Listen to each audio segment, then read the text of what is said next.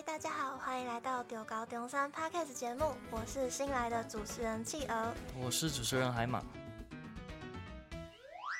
延续学习历程的主题，上周呢，我们邀请到的是海洋生物科技暨资源学系的同学进行分享，而这周是毕业出路广泛且横跨两个领域做结合的科系，一般我们会简称为采光系。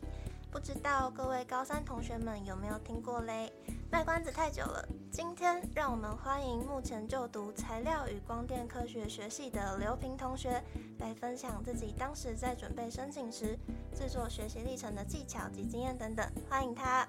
那我们先请刘同学跟听众们打招呼，简单的自我介绍一下。诶、大家好，诶、我叫刘平。啊，我是毕业于新竹高中，然后现在就读中山大学的采光系。我高中的时候，平常大概就是运动，然后打球这样子，然后读点书。好，欢迎刘同学。那其实，在中山的采光系可说是掌握了非常多未来趋势的科系，而且它强调理论与实验并重，同时也提供了非常多的基础训练，例如像是城市语言啊，还有理论计算等等。那不仅如此，还拥有全球唯一生长多样特殊晶体的研究中心。那西上同学呢，在修完基本学分后，可以自由选择自己想要专精于材料或者是光电，这也可以算是我们中山采光系的优势，想必都能从中学到非常多，让我非常好奇。那首先呢，先来了解刘同学当初决定就读采光系的契机和原因。那请问刘同学当初是什么时候发现自己对采光这个领域感兴趣的呢？呃，其实我。高一高二的时候，我是原本想要读数学系，因为那个时候就我在高中的时候，其实只要成绩没有很好啊，就只有数学还不错这样，所以当时我想说，就其实对其他科系没有很了解啊，就想说那可能之后就考个数学系啊，之后是考完学测之后就稍微了解一下其他系，然后发现数学系如果我去读，可能有点难毕业这样，因为大学就数学系学的东西跟高中是蛮不一样的，然后。就是了解更多科系之后，我就是在想电子或者是材料，对，那这三个我那个时候就觉得是差不多的东西啊，就都是工学院的，然后学的东西有点类似，然后之后就是因为比较现实的，就是因为分数，所以就还是去材料这样。确实，其实有做了研究之后才会发现，大学的数学系跟高中数学其实是不太一样，可能是更深入并且更深奥。那其实当初刘同学，就是你认为你在申请采光系的时候，有什么竞赛是可以为你自己加分的呢？因为之后之后有学习历程，然后我自己是高三的时候才在那边做啦，所以竞赛跟检定的话，就是基本的像多益，就是基本上大家都一定会考啊，我也是有考，然后我去那个时候我考交大，那个时候有办一个也是数学的检定，然后我有点忘记它叫什么了。然后，那个也蛮多人考的，我是被同学找去的那样。对，如果是检定的话，就这样个。啊，如果是竞赛的话，应该就只有体育类型的竞赛。但其实我不太确定体育类型的到底能不能加分，因为体育跟材料可能关系有点远。嗯那其实蛮好奇，就是当初你说你在检定这方面是像是英文多义这种，然后在竞赛方面像是运动类。那当初刘同学在学习历程档案，你是怎么把这个检定跟这比赛跟你自己本身一些特质去做连接展示给教授看呢？像多义的话，因为他那个时候是要在多义是放在多元表现上面，我记得是这样。然后因为多元表现。你用类似是要把它做成一篇小的报告那样子，所以就是你不是只有单纯的把你的成绩单贴上去，就是我的话，我是还要写说是怎么去准备，然后可能准备过程遇到什么事情，然后怎么解决这样子。嗯，可能就可以让教授看到你对一些问题跟事情的解决能力。那想知道刘同学当初在高中时期有没有什么相关的经验是跟采光非常类似，并且就是之后让你在走采光这条路更加的更加贴切呢？真的要讲话，应该是因为我们学校我是读新竹高中，然后我们学校就是有蛮多实验课的，就是不管是物理化学，然后像现在大学我读采光系，我们也是有普物实验跟普化实验，所以。其实蛮多大学做的实验，其实高中都有做过类似的，嗯，所以有一点算是有衔接上吧，这样。对，就是可能让你在大学接触这些实验的时候，其实也不会觉得太陌生或太难跟上这样子。对对对。但你当初有没有把这些实验就是写入你的学习历程档案，就让教授觉得说，哎，其实你已经对这些可能不论是理论或实验课都有一定的基础。有哎，因为呃，学习历程我记得还有一个部分是就是，好像是课堂学习成果类似这样子的名称的东西，它就是要你把，呃，平常上课。呃，学到的东西，然后写在上面那样，啊，我上面都是放物理实验跟化学实验的，因为类似把原本就是已经做好报告再贴上去，然后再多加一些，就是高三之后，然后可能又学到更多东西，然后再把自己的心得加上去那样。所以其实学弟妹如果想要走采光，或者说任何科系都好，其实可以主要去了解一下他们这些课，或者说这些科系它背后有没有什么一些比较基础的课，所以可能这些课跟你高中学习的一些知识会有联系，这样。会，我觉得有。接下来我们来聊聊学习历程的制作方面好了。我们高三同学们应该都蛮好奇，采光系的竞争那么激烈，刘同学制作的学习历程是怎么在众多学生里面脱颖而出？那想必一定是有他特别之处在里面嘛。想问你有没有什么制作上面的小建议或是技巧，可以分享给目前还没有头绪的学弟妹吗？其实我觉得没有脱颖而出，因为因为我那时候是备取的，然后备蛮后面，但是呃，我自己的话，我那个时候是因为我听说。因为我们第一届学习历程，然后就那时候蛮多补习班会可能开说，就是可能比如说五千块，然后就一篇学习历程这样子。那我也是有知道蛮多有蛮多朋友去做这样子的，但我自己的话，我就是把我自己实际做过的东西，然后可以说是比较真诚的写出来吧。我是觉得这样子，就是教授看也会看得出来说，这确实是你自己写下来的东西那样。就不管他做的是好或不好，确实有时候真诚比较能打动教授们的心。另外，在制作学习历程字数的时候，我们都知道现有的规定是还需要去考虑字数啊，或是照片等等上传的限制。那么你之前有因为这个感到困扰吗？最后是怎么解决的？诶、欸，有诶，因为。他那个时候是好像是三张，他说只能三张照片，然后两百字还是三百字，我忘记了。那我原本自己做出来的字数是超过蛮多的，但我之后就是只把我自己觉得当初学历程做下来是比较重要，而且我觉得做的比较好的东西，然后用类似把它做一个统整，然后一次把它写在那上面。那你刚刚有说开始字数是写比较多的，最后是怎么缩减的呢？怎么缩减？就是最呃最基本就是把一些冗词赘字删掉，然后再就是把嗯可能觉得相对下来没有那么突出一点的学习历程一些档案，把它就不用写在上面了，就是我觉得最重要的在上面就好。像我们高中的时候，可能会因为考试或是社团之类等等压迫到时间，很难去一一排开，造成应该蛮多人的学习历程准备进度出现 delay 的状况。有注意到刘同学的自主学习成果是在高三赶工出来的，在面对期限的压迫，想问你是怎么去缓解压力或是安排时间的？那个时候虽然是全部都挤在高三才做，但是因为那个时候也其实学测也考完了，那其实。也没有什么其他事可以做啦，所以是有蛮多时间可以做。因为那个时候在在学校，其实我们那时候学校，我们学校就是分两边两边的人这样，一边就是要读职考读职考，然后一边就是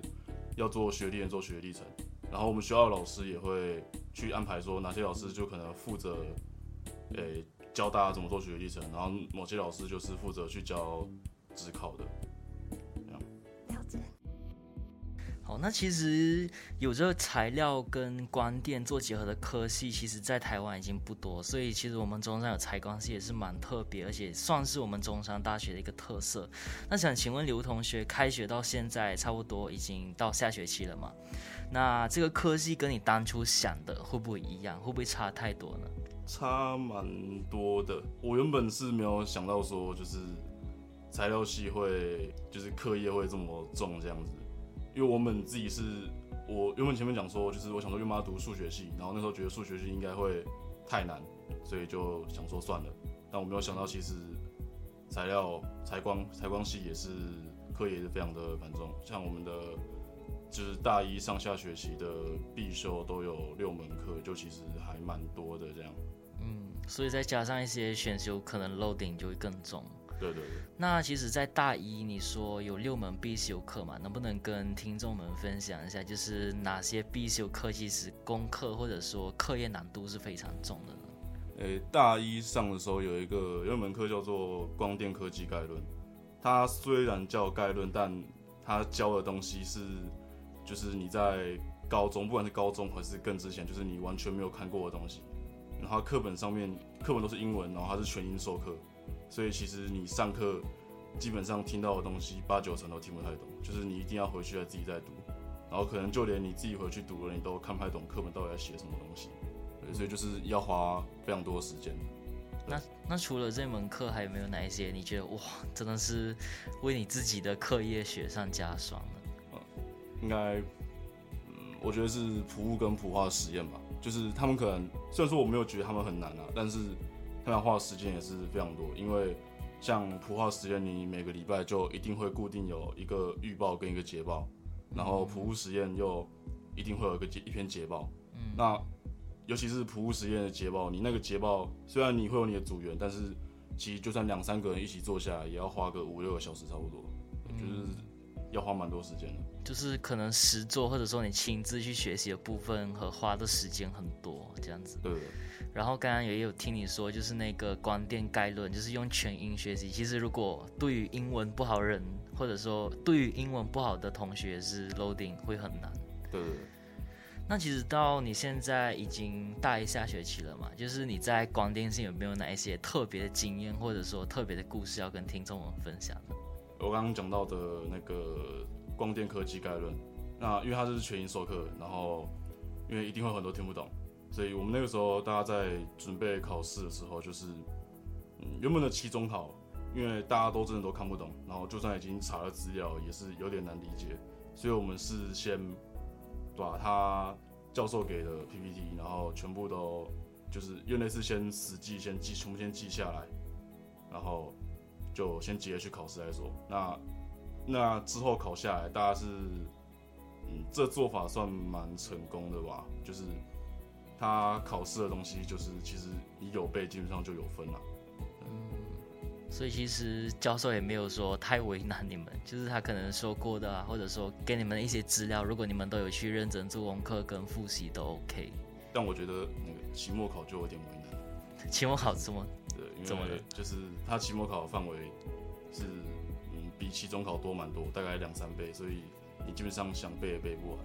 嗯，那当初你是怎么跨过这道坎呢？哎、欸，我们期末考试刚好就是运气好，有学长给我们考古题啊。哦，所以你就读考古题进去。但当然他也不是全部考考古题，但就是至少你有类似的题型可以先参考看看，这样、嗯、就大概知道他会怎么考那个方向啊。那到最后刘同学有没有顺利过关呢？欸？最后没有，最后没有，没有。哦，对对对，所以明年可能还要再来一次。欸、呃。如果这样讲，我那个时候是就是没有过那个最高分的那一个，嗯，也算运气没有很好，但是我觉得也是我自己的问题啊，就是可能准备还是不够充足啊，嗯，所以下次再努力。对，那其实我们刚刚在前面介绍就有提到，其实采光系呢有各种研究中心，那请问刘同学在大一的时候有没有接触一些实验课呢？诶、欸，有，就是诶、欸，我刚刚讲的普物跟普化实验，对。像普物实验的话，上学期主要上学期的东西都会跟高中的有一点类似，感觉它应该是要做一个衔接之类。上学期主要是像一些力学的东西，那到到下学期就跟上学期不一样，上学期的东西都比较不会那么抽象，就是你用想象的都可以想象出来，它大概会怎么要怎么去做设计这个实验，然后怎么做。那下学期的话是。比较偏电跟磁还有光的，就是你平常不会看到的一些仪器或者是一些公式之类的，嗯，对，所以下学期的会比较难一点点。然后普化普化实验的话，我自己认为相较于普物实验会比较好做一点点，因为普化实验在上课之前，他都会先有讲解，大概半个小时，所以那半个小时如果你都有听完的话，基本上你都可以大概知道那一周的普化实验大概要做什么事情，然后整个流程是怎么样。嗯，然后因为普化实验它会有个预报，然后你预报的内容里面就是会，比如说你会写说那一周的实验会用到哪一些。药品就是你会用到哪一些，可能是化合物之类的都不一样，就是然后你会先写好说这个化合物它的特性之类的是什么，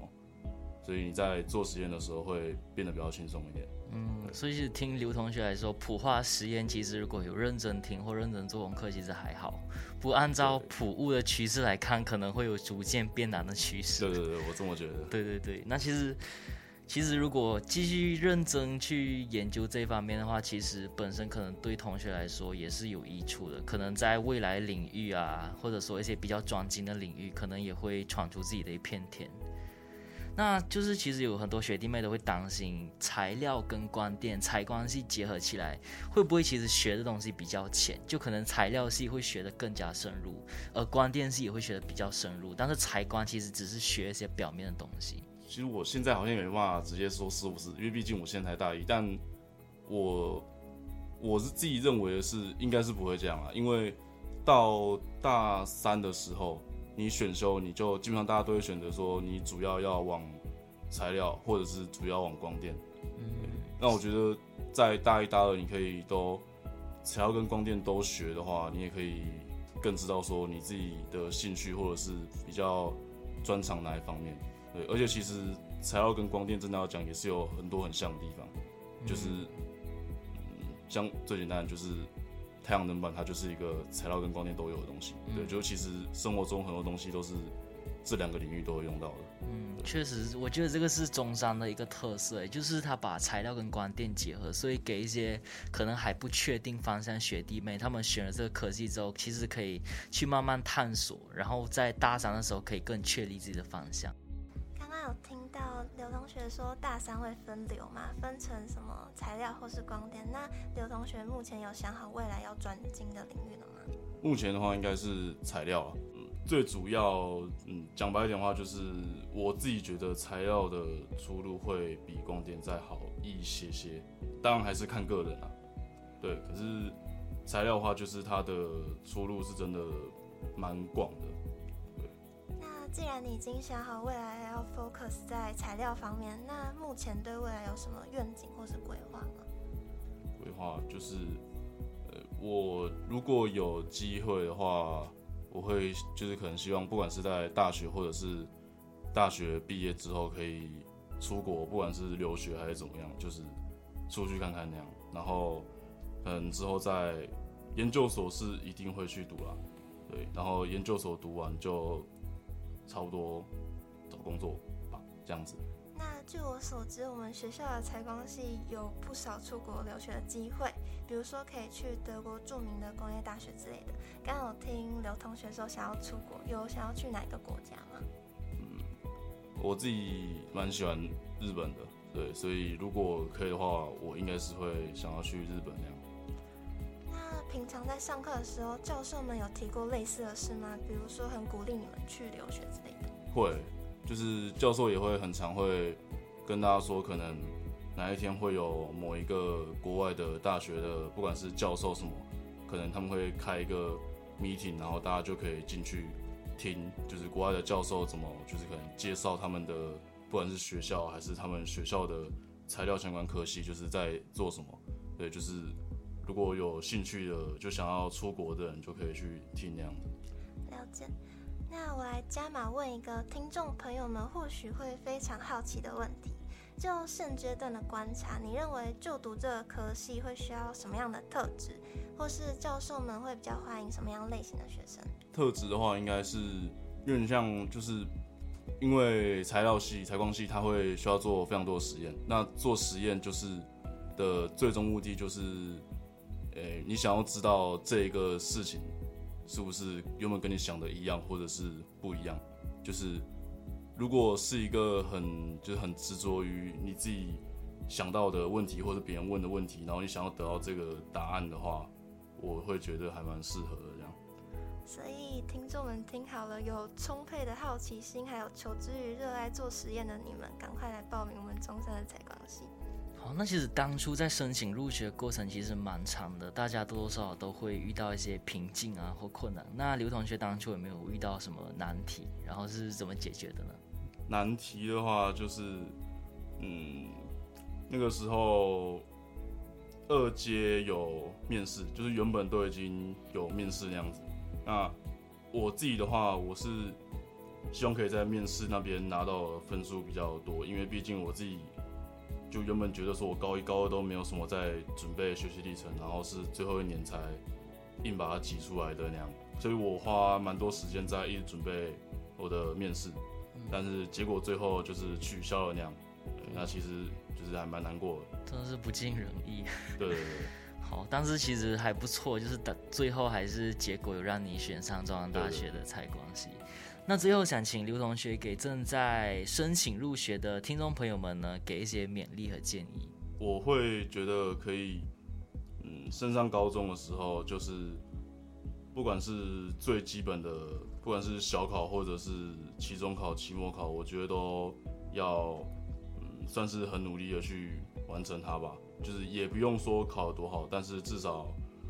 嗯，是可以有点像问心无愧那样子。因为毕竟我觉得在在校成绩在，嗯，一阶在二阶的时候，我觉得是一个蛮重的比重那样子。